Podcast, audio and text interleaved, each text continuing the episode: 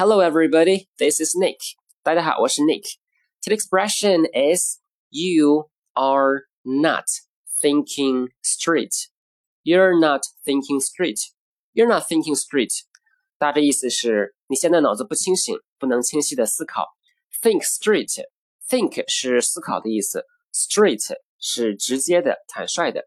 Think straight 就是头脑清晰的思考，心平气和的去想。 或者是正确的认为，常用于否定句，表示由于情绪过于高涨，或者是低落，或者是醉酒等等的原因，不能清晰的思考。举个例子，I was so tired I couldn't think straight。我当时太累了，脑袋都没法思考了。再比如，She is too upset to think straight。她太烦躁了，没法理智的思考。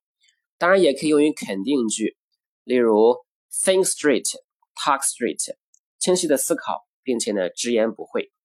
Okay, that's it for today. I'll talk to you next time. Take care, guys. Bye.